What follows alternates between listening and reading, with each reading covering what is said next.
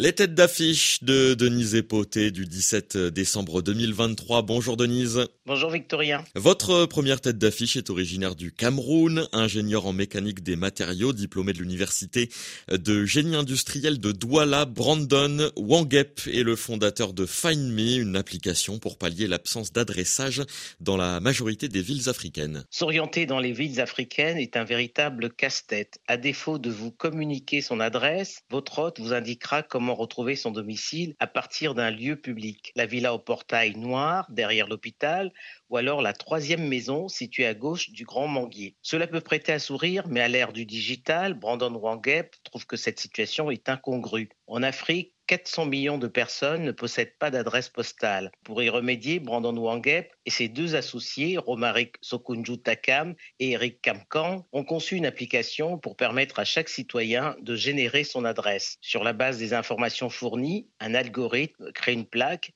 qui peut être apposée sur le mur de la maison. Au Sénégal, où l'application a été lancée, la start-up a noué un partenariat avec la Poste parce que l'adressage des villes africaines est un enjeu pour faciliter la communication, les opérations commerciale et l'efficacité des services publics, la start-up partira à la conquête de la Côte d'Ivoire, du Bénin et du Congo. Pour cette innovation, Brandon Wangep, qui figure cette année dans le classement Forbes Afrique des 30 jeunes de moins de 30 ans qui changeront le continent, a reçu le prix de la meilleure start-up décerné par le magazine. Et on passe à votre deuxième tête d'affiche, ou plutôt vos deux autres têtes d'affiche, puisqu'il s'agit d'un, d'un duo originaire de Tunisie que vous avez également retenu cette semaine, diplômé de l'école polytechnique et de l'université de New York. Euh, Karim Beguir possède un, un master en mathématiques appliquées et finance, ainsi qu'un master de statistiques obtenu à l'ENSA Paris.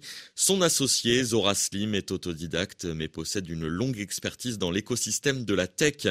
Tous deux, Denise, ont fondé en Tunisie euh, Instadip, une entreprise classée dans le top 100 des entreprises spécialisées dans l'intelligence artificielle. Pour les deux improbables associés, tout commence en 2017 lorsqu'ils mettent au point un système visuel sur téléphone portable pour reconnaître les produits de luxe. Ce premier produit d'intelligence artificielle leur ouvre les portes de la Silicon Valley où ils rencontrent Mark Zuckerberg dont l'entreprise leur permettra de lever 100 millions de dollars, une première pour une start-up africaine dans le domaine de l'intelligence artificielle. Au fil des ans, les contrats s'enchaînent. Instadip développe un outil de planification pour l'entreprise ferroviaire publique allemande et un système de détection précoce des variants du Covid-19 pour l'entreprise BioNTech, qui début 2023 rachètera la start-up tunisienne dont l'expertise en matière d'innovation était prometteuse dans le secteur de l'immunothérapie. Si le siège d'Instadip est désormais situé à Londres, les cofondateurs ont tenu à conserver des bureaux à Lagos et à Cape Town,